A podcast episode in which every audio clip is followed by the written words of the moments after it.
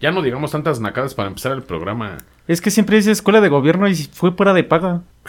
Y, Y reli- y católica. Pero y si luego- tres largo, eh, güey. El- Sí lo tocaba el padre a este güey porque... no, el- el- largo, el- en la primaria fue a una de este. ¿Cómo se llama? En la primaria fui a una de monjas. Ajá. La secundaria fue de frailes. Ajá. Y La- te tocaba el fraile. Despertó tu sexualidad un ¿Cómo están mis queridos narratofílicos? En una emisión más de Historia Mexicana X, el podcast dedicado a la historia de México, pues bien fea. Antes que nada una disculpa porque pues ya nos tardamos un día, ¿no? En subir el episodio. Pues es Pero, que ya. su- Y hasta lo dices con una hueva, güey. Pues es que fue un 15 destructivo, ¿no? Todos acabamos bien rotos y apenas vamos regresando a la 15, realidad. 13, 14, 15, 16, 17. Es que así era este pedo, ¿no? ¿Cómo, cómo estás, Diego? El día de hoy estoy muy feliz, carnal. Ahora, ¿por qué? Porque es la primera vez que realmente estamos tomando bacacho aquí, carnal. Ah, Carajo, sí, es güey. Hoy, hoy, hoy hay que este, hacer la mención. Hoy no son chelas. Hoy no se va a escuchar el que siempre ah, es que hago, estamos güey. festejando, güey, mi programa número 20. Ah, sí, es cierto, perro. Este güey festeja su programa número 20. No, pues ya la llevamos de gana. ¿Cómo estás, Ruso? Muy bien. La neta de la verga, güey. No consigo chamba. Me lleva el diablo. Ahí sí, algún ratofílico tiene Alguien que me quiera dar trabajo. aluminio, tiene tortillas duras, tiene algo con que aliviar al ruso. Pues ya saben, es todo un... Es un licenciado en turismo, ¿no? ¿Sí en turismo? ¿En qué eres? Licenciado en Administración de Empresas Turísticas y maestro mixólogo. Ah, jale, Jalisco, ¿eh? Ya hubieras acabado aunque sean los pulques de los insurgentes. Güey, es que no quiero regresar a ese mundo, güey. Mínimo nos hubieras servido el trago tú, cabrón. Gacho, ¿eh? Eres el mixólogo y uno se tiene que andar cargando solo, diría el Diego. Es que yo soy este bartender profesional, güey. Lo que sirvo no me lo tomo. Entonces yo sí quiero chupar, güey. pues ya. Hoy nada más esta basura. Pues ahora sí que esta emisión la va a conducir el Dieguito.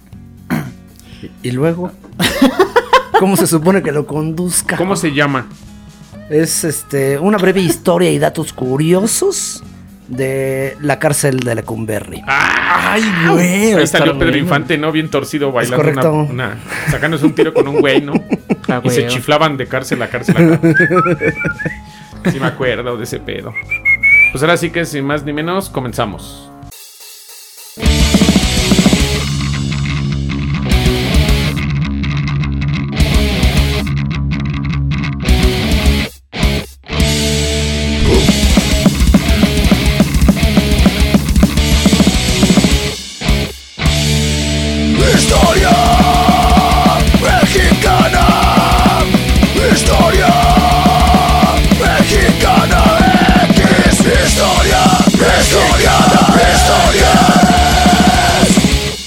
Palacio de Lecumberri está ubicado al oriente de la Ciudad de México en la alcaldía de Venustiano Carranza.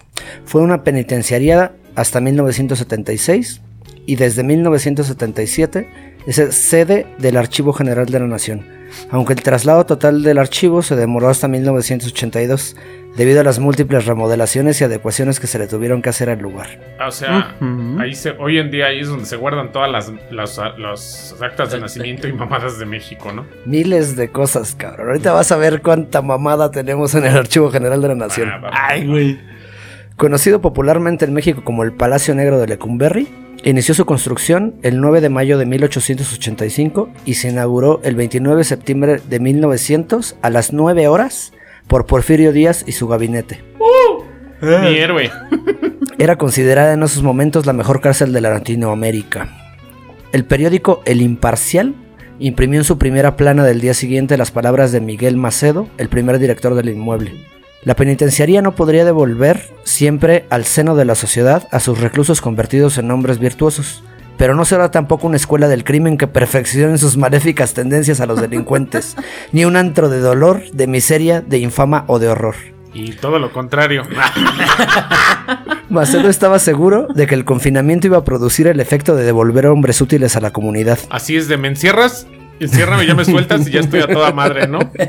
Bajo ese razonamiento, eh, creyó y quiso que este lugar fuese eso que significaba el apellido Lecumberri en lengua vasca, ¿Qué significa? bueno y nuevo. ¡Ah, perro! Pero sus palabras Ese- resultarían tu una trasero ya no es utopía. Lecumberri, Diego.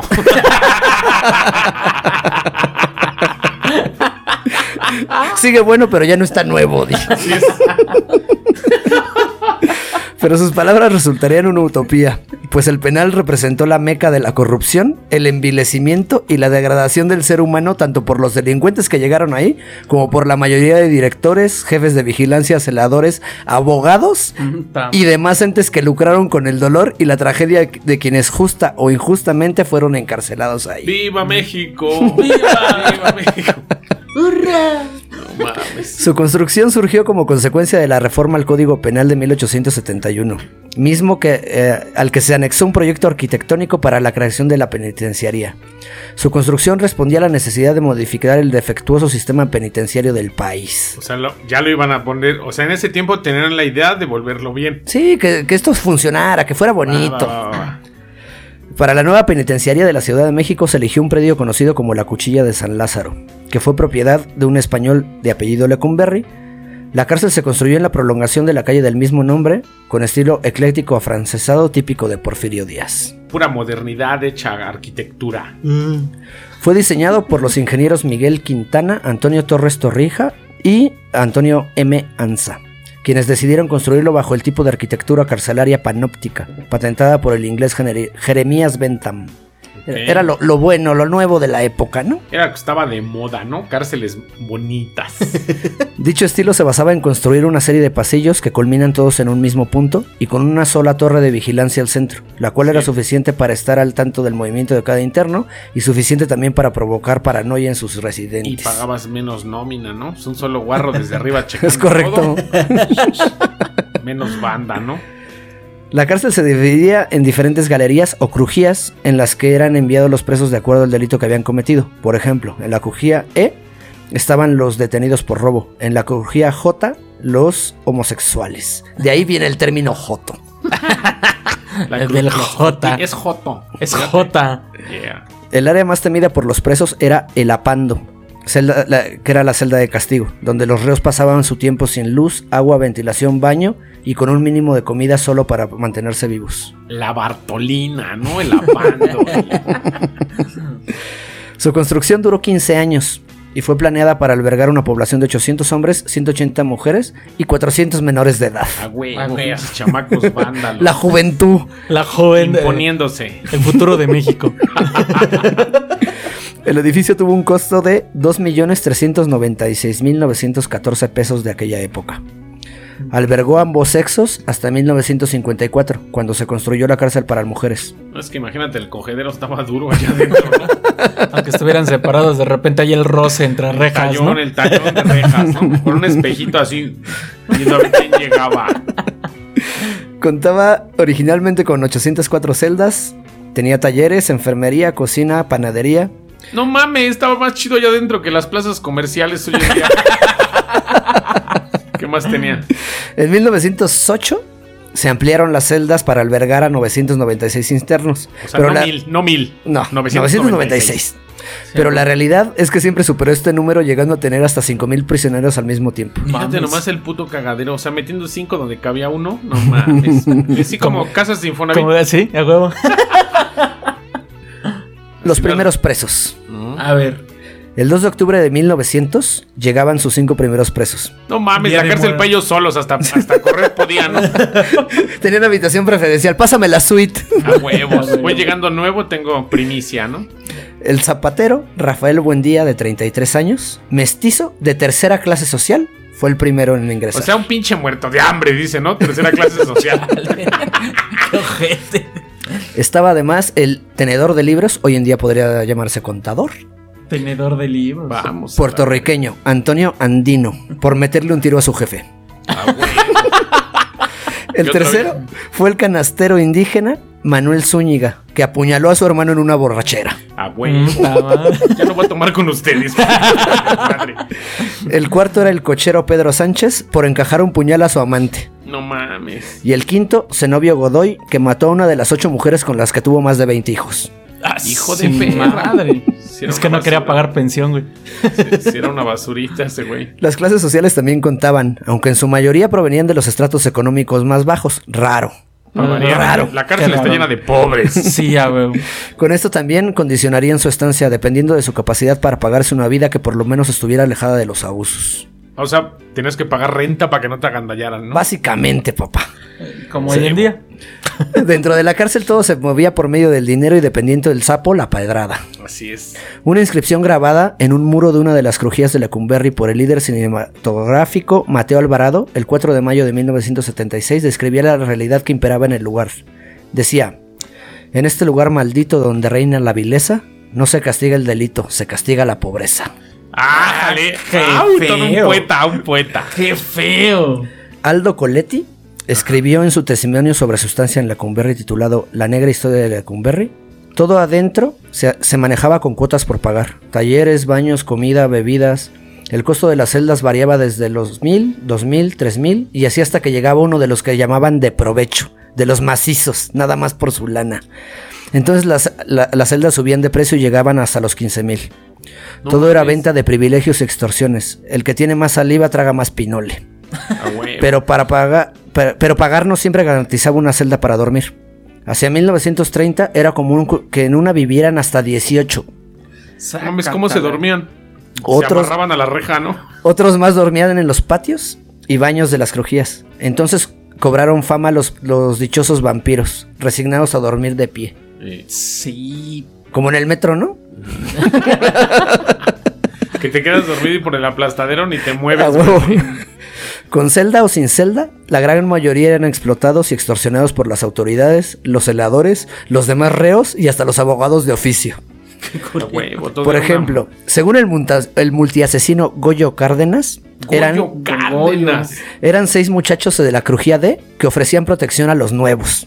Les cobraban 100 pesitos semanalmente, pero si se negaban, los golpeaban hasta obligarlos a pagar.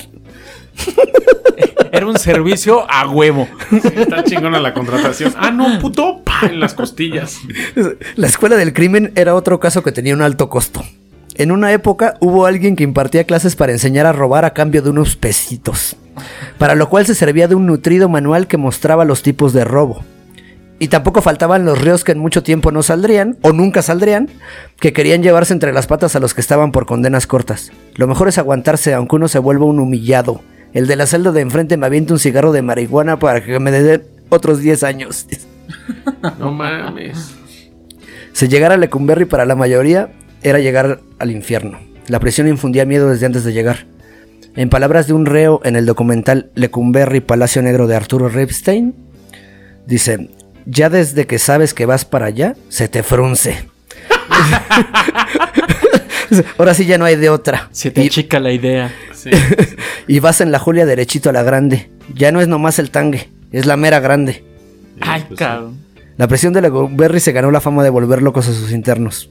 Debido a la saturación de personas, la, la penitenciaría comenzó a descuidarse y a quedarse sin mantenimiento, causando que los presos tuvieran que vivir en condiciones, en condiciones insalubres.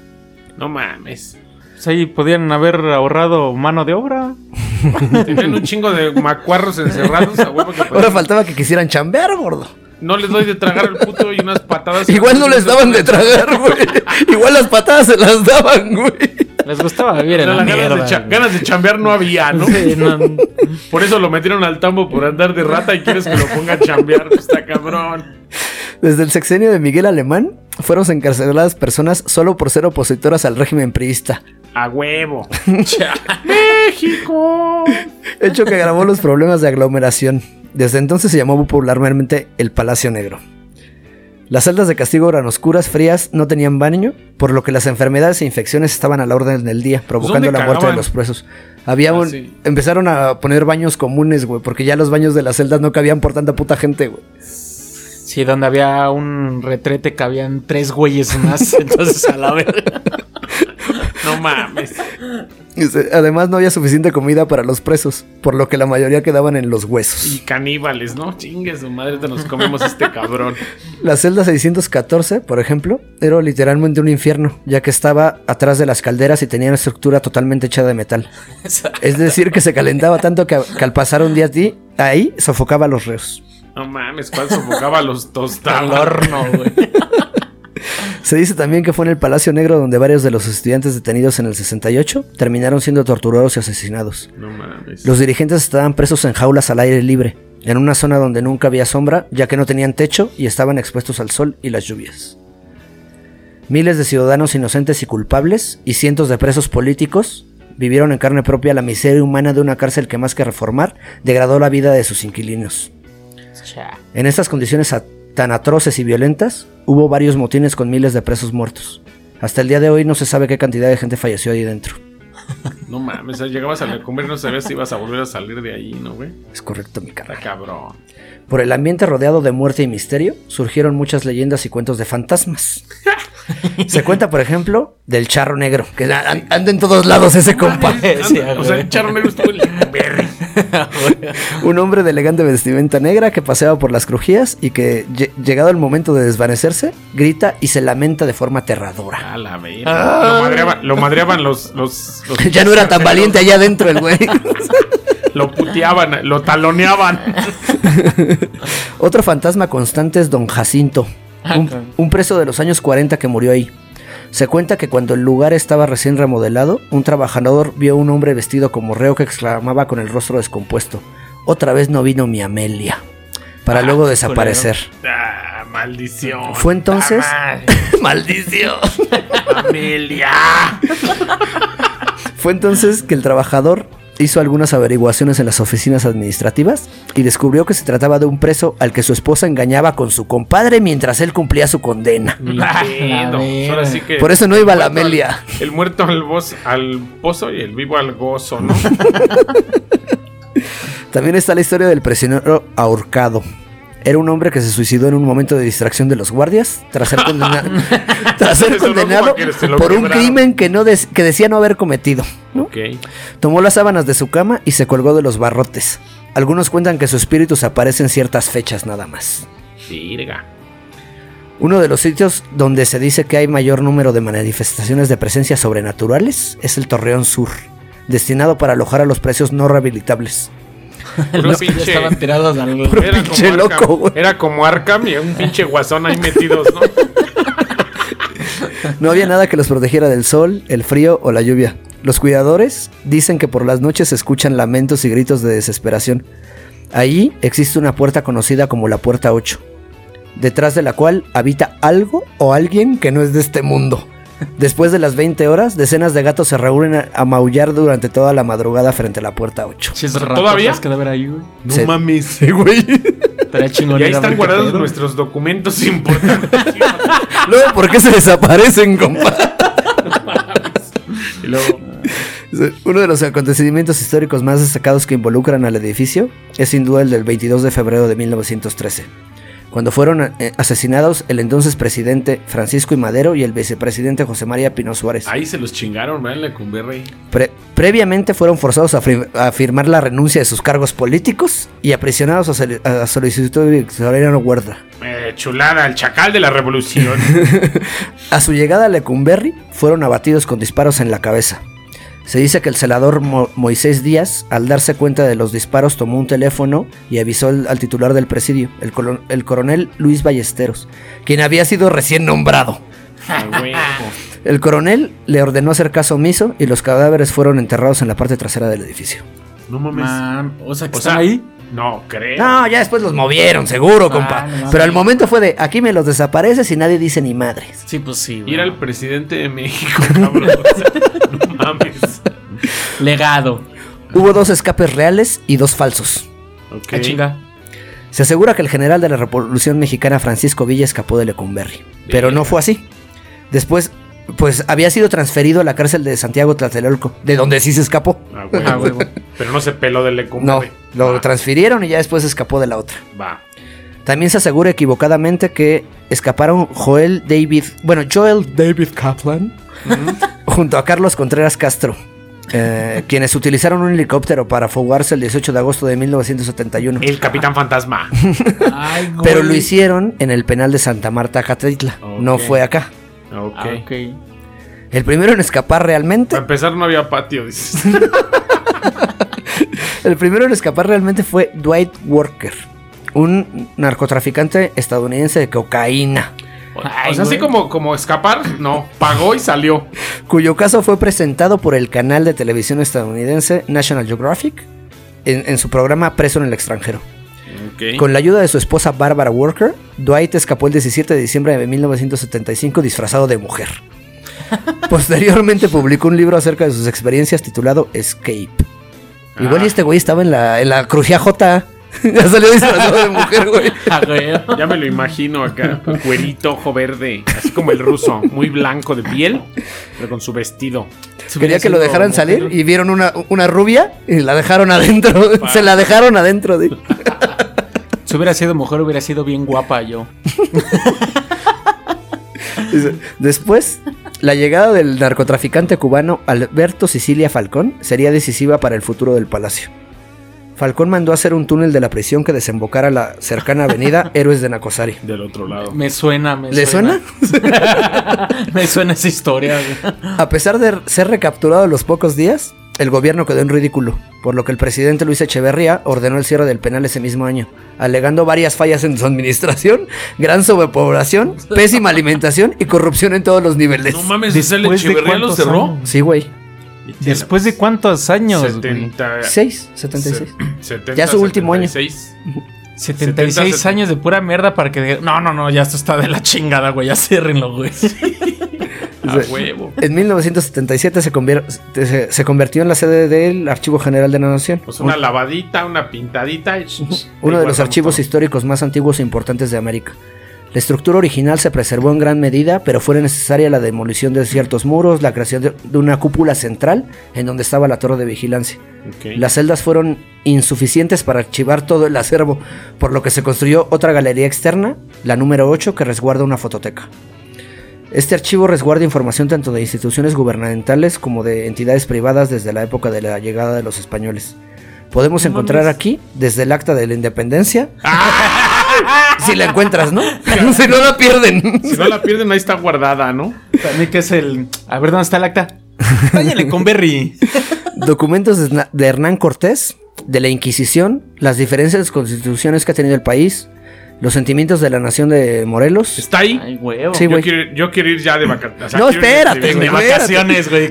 archivos presidenciales, algunos códices, más de 6 millones de fotografías, un sinfín de documentos y hasta una muñeca que fue usada en un juicio por brujería. Ah. La Anabel, ¿no? Mexicana. Ana María se llama. Pero es de Ana trapo, María. ese es de trapo. Sana Guadalupe, güey. Cualquiera puede visitar las instalaciones del antiguo Palacio Negro. Su horario de servicios de lunes a viernes de 9 a 17 horas y sábados de 10 a 14, ¿no? No mames. Los jueves a las 12 del día son se dan visitas guiadas gratis. A huevo, vamos un jueves. También escuché que en estas fechas como de muertos, luego dan visitas nocturnas, güey. Pero vamos a checar qué pedo, ¿no? Estará Sí, chingón, sí. güey. ¿eh? Estará chingón. Se pueden revisar los documentos del archivo siempre y cuando se cuente con una con la credencial per- con credenciales pertinentes, dice. Se tramita dentro de las instalaciones con tu identificación oficial. Soy profesor. No hay pedo.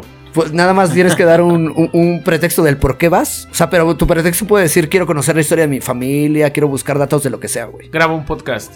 A huevo. De Grabamos de un podcast de historia. Hay una lista de presos famosos que desfilaron por los pasillos de la prisión de Lecumberri. A ver. Entre los que se- que se encuentran los asesinos seriales mexicanos, Goyo Cárdenas, el estrangulador de Tacuba, Don Goyo. Francisco Guerrero, el chalequero, y topen, topen nomás este nombre, Higinio Sobera, mejor conocido como el pelón Sobera. o el pelón Sobara. El pelón güey. Huevo. También pasó Ramón Mercader, que fue el asesino de León Trotsky. Félix Díaz, sobrino de Porfirio Díaz, que encabezó el golpe de estado que dio pie a la decena trágica. Fíjate. Los ya mencionados líderes estudiantiles del movimiento del 68, Pancho Villa, cualquier cantidad de presos políticos. Sí, no mames, a Pero va- vamos a tocar un poquito algunos de los, de los presos importantes, ¿no? No los quiero tocar. Menciónalos mejor nada más, güey. El escritor mexicano José Revueltas. Ajá. El 16 de noviembre del 68, José Revueltas es detenido condenado a 16 años de prisión en la cárcel de Lecumberri. Acusado de incitación a la rebelión, asociación delictuosa, sedición, daño a la propiedad, ataques a las vías de comunicación, robo, acopio de armas, homicidio y lesiones por su participación en el, en el movimiento estudiantil. Verga. Dicho movimiento culminó con la masacre del 2 de octubre de ese año en la Plaza de las Tres Culturas. El 10 de diciembre de 1969 inicia junto a sus compañeros una huelga de hambre por tiempo indefinido que tuvo graves consecuencias para su salud. Durante su tiempo en prisión escribió su novela El Apando, haciendo referencia al nombre de la celda de castigo del Palacio de Lecumberri, donde estuvo apresado algunos días. Hasta se me cayó la cuba. Es liberado en mayo eh, de 1971 con libertad bajo palabra. Revueltas bas- basó en esta se basó en esta experiencia para escribir Dialéctica de la Conciencia, que fue pu- publicado de manera póstuma. También la- la- el, el libro La Pando terminó en, un- en una película, ¿no? Por ahí. Sepa la verga, pero bueno. Vamos a seguir con el siguiente papá. Dale. El pintor mexicano David Alfaro Siqueiros. Mames. Su ideología política comunista y antisistémica fue plasmada en sus murales. Y esta lo llevó a pisar la cárcel de la Cumberry en seis ocasiones. No mames, pinche gente. La primera fue una propuesta con el, con el motivo del primero de mayo de 1930 que lo llevó a prisión casi, durante casi un año. Pero esta no será la estancia de la que, hablar- de, de la que vamos a hablar. Al comienzo de 1960, Siqueiros, uno de los artistas plásticos más, más célebres de México y miembro del Partido Comunista Mexicano, fue detenido acusado de disolución social debido a que era el presidente del Comité de Presos Políticos y la Defensa de Libertadores Chale. Democráticas. O sea, andaba de revoltoso al puto y va para atrás. Es correcto. Tuvo una condena de 8 años de confinamiento en Lecumberri. Sin embargo, solo estuvo 4. Además, fue acusado de intentar asesinar a León Trotsky, Ah, revolucionario ruso y opositor de Stalin en la Unión Soviética. O sea, adentro estaba el cagadero político internacional, güey. Cabrón, güey. El gobierno siempre lo tuvo en la mira y fue el expresidente Adolfo López Mateos quien lo puso tras las rejas en esta ocasión. Siqueiros pasó su encierro en la celda 40 de la Crujía 1 en el Palacio de Lecumberri. Durante los cuatro años que estuvo detenido, tuvo algunos beneficios y privilegios, ¿no? ¿Qué le dieron al maldito? Pudo seguir pintando y recibió visitas. y recibió visitas. Le daban una barda, tú pinta y no hagas pedo. Monéale con tus tintas. Entre sus visitas estuvo el periodista mexicano Julio Scherer. Las pláticas se plasmaron más adelante en el primer libro del periodista, Siqueiros, La piel y la entraña. En su trabajo al interior del reclusorio pintó dos biombos bajo pedido por parte del taller de teatro de la prisión que estaba por presentar la obra Licenciado no te apures.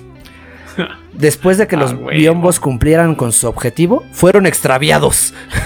Vale. Casual. Pero en 1986 el abogado y pintor Alberto Antevi encontró uno y lo donó.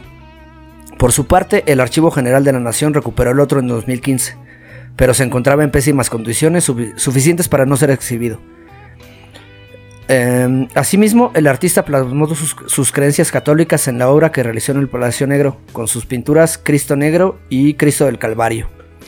Adentro también realizó numerosos bocetos como parte del proyecto de la decoración del Hotel Casino de la Selva. Finalmente, el 13 de julio de 1964, el pintor mexicano salió de la prisión. Logró reunir artistas internacionales y nacionales para realizar el mural que decoraría la sala de convenciones de dicho hotel. Después de la, de- de la experiencia de ser aislado de la sociedad dentro de las cuatro paredes, el 15 de octubre de 1971 fue inaugurado el Poliforum Cultural Siqueiros y su mural La Marcha de la Humanidad por el, presi- por el expresidente Luis Echeverría.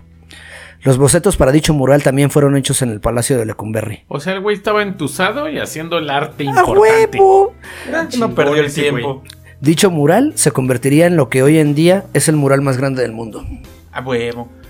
Durante su confinamiento, Siqueiros también pintó un mural que aún se conserva ahí. ¿Cuál es?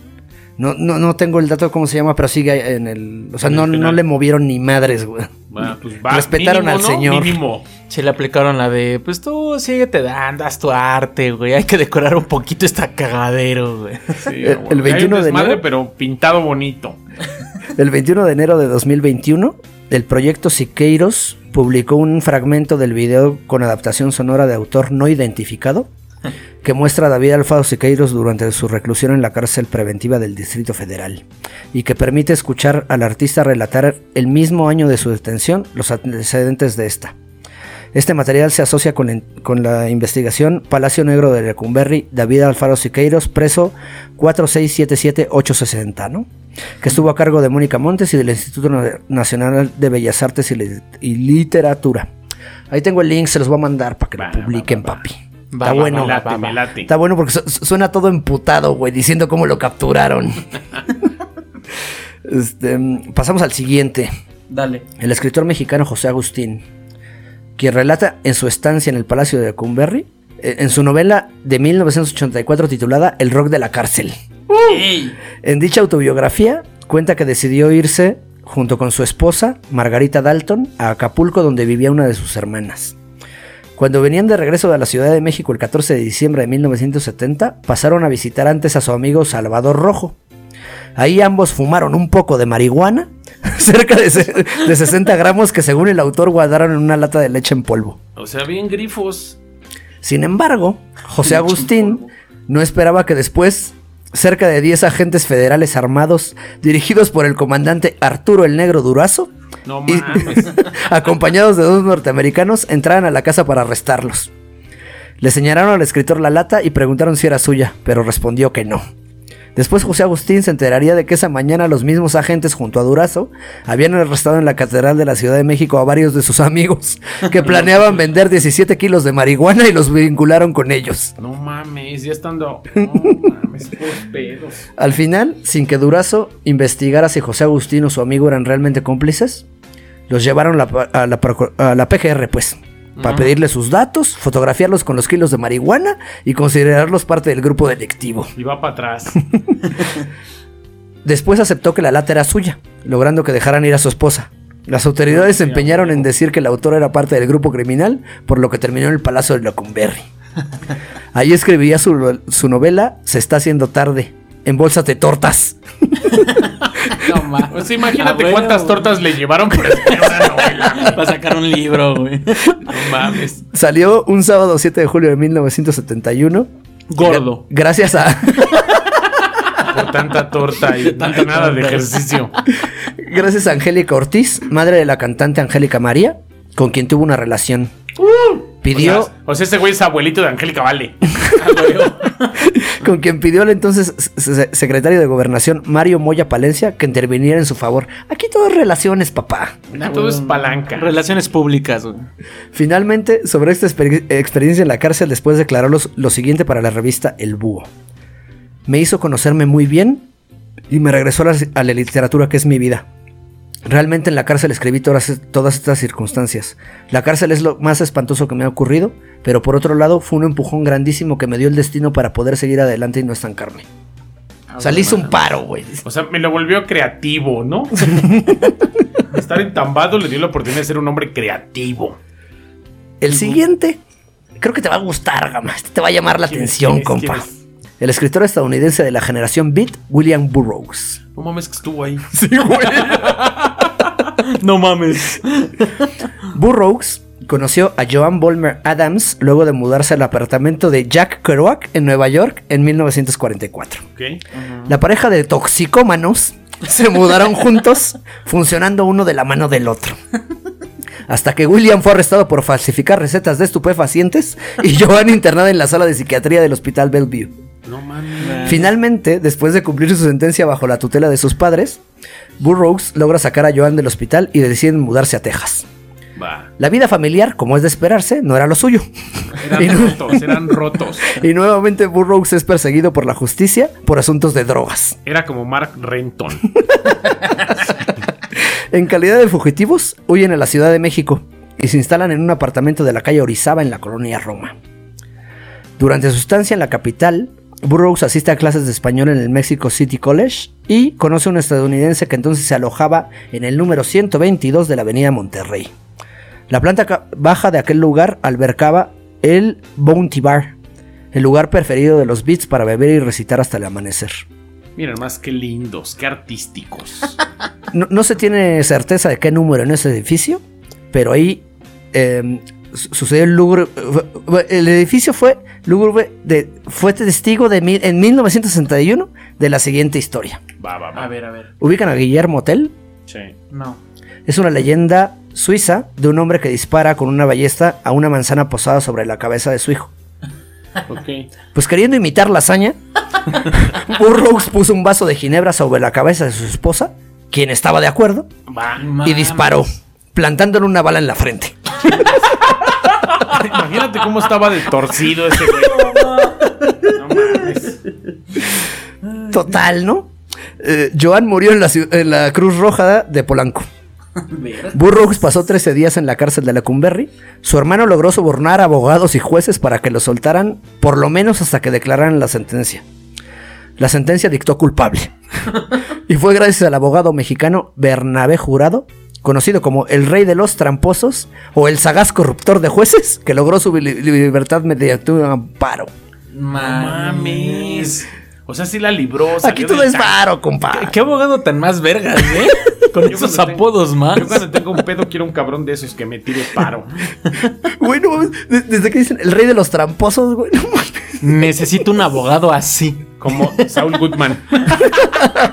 Haz de cuenta. No Sí, mames. Qué loco. Vamos al siguiente, ¿no? Dale. Alberto Aguilera Valadez, mejor conocido como Juan Gabriel. Estuvo. Ah, no sí. mames. Él sí estuvo en la Cumberry. Después ¿Por de haber clavaron? dejado. ¿Cómo? ¿Por qué lo clavaron? Después de haber dejado su, su ciudad natal, Parácuaro, Michoacán, a finales de los pueblito. 60, fue acusado injustamente por haber robado una serie de joyas y un radio, supuestamente, por la actriz Claudia Islas. Sin embargo, ya después declaró no haber sido la responsable, ¿no? Motivo por el cual se dice que estuvo recluido por 18 meses en el palacio de, de, Lecu- de o sea, Lecumberri. o sea, este güey tenía antecedentes penales y andaba bien león por el mundo. Es correcto. Sí, a. Igual estuvo en la crujía J, ¿no? Ah, güey. Ya, puro madrazo. Se tiene entendido que durante el tiempo que permaneció en la cárcel, el divo de Juárez compuso una gran cantidad de temas como No tengo dinero, me he quedado solo, tres, tres claveles y un rosal, iremos de la mano, entre otros. Para mí que ahí salió J. Sí, yo, seguro creo que le dieron más de tres claveles, cabrón. Sí, se lo clavelearon machina ahí. El paso de Juan Gabriel por una de las, pen- de las penitenciarías más populares del siglo XX fue reflejada en la historia Es mi vida, producida en claro. 1982 por Gonzalo Martínez y protagonizada por el mismo cantautor. Ey, llore, llore. Se dice que. Juan Gabriel pudo salir de la, de la penitenciaría después de haber entablado una plática con Ofelia Urtuzuastegui de Puentes, esposa del director de Lecumberri, en la, que, en la cual confesó su inocencia, aunque hay otra versión que dice que fue con la ayuda de una amiga suya que pagó su fianza. Ok. Suena más creíble esa, ¿no? Pues sí. Así como que platicando no te sacan del tambo, ¿no? Que tú digas, no, pues no fui yo, ¿no? Ah, no, sí, créanle, vamos a sacarlo. Oiga, es que, la verdad, no a mi mamá. Mi mamá está sola y yo no fui. Ándale, hijo, ve. Ah, chinga su madre. Deja de andar de puto. Deja de andar. O lo paso a la J. Sin embargo, el Fondo de Penitenciarías del Archivo Histórico de la Ciudad de México, que aún conserva los registros de los presos de esta cárcel, no cuenta con algún archivo que testifique la presencia de Juan Gabriel. Ah, cabrón. O sea que puede que. Puede que sea puro pinche drama, ¿eh? Para hacerse famoso el cabrón. Y si vamos a hablar de este, de este tipo de mitos sobre la cárcel de Lecumberri, A te- tengo un último, un último inquilino, Dale, dale. Pedro Infante. A bebo. El famoso Palacio de Lecumberri fue parte de los lugares donde filmó Pedro Infante la película Nosotros los Pobres. Sí, lo recuerdo. Un dato curioso de esta filmación, por cierto, es que Pedro Infante convivió con reclusos reales, los cuales participaron en el filme. El 90% de los malandrines que aparecen en el filme purgaban una condena en ese lugar. Ah, güey. Eran de a de veras. Nos ahorramos los extras, ¿no? Sí.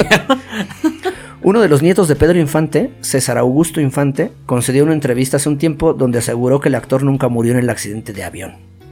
De acuerdo ya. con su testimonio, el actor de cine de- del cine de oro tuvo que fingir su muerte ya que tenía nexos con el narcotráfico y por ende tuvo que desaparecer de la vida pública. Según el testimonio, a Pedro Infante se lo llevaron a golpes, estuvo encerrado en la Cumberry por un tiempo, también en las Islas Marías, en la Castañeda, que era un, cen- un centro psiquiátrico, y en una prisión de Sonora. No mames. Finalmente el cantante no quería formar parte de la delincuencia, sin embargo fue obligado a formar parte del narco. De esta forma Pedro Infante habría visitado un- en un par de ocasiones Lecumberri. O sea, Pero al final hicimos un capítulo de, de Pedro Infante de su muerte ficticia, pero no mames, o sea, como que Tantas cárceles. Pero igual esto fue por fama y dinero. Y era su nieto queriendo sacar lana, ¿no? Yo Sí, creo. Pues sí, el maldito quiso hacer la historia larga, ¿no? Pero bueno, amigos, ¿cómo les pareció este programa, No compas? mames, una chulada, güey. Maldita cárcel de cagada.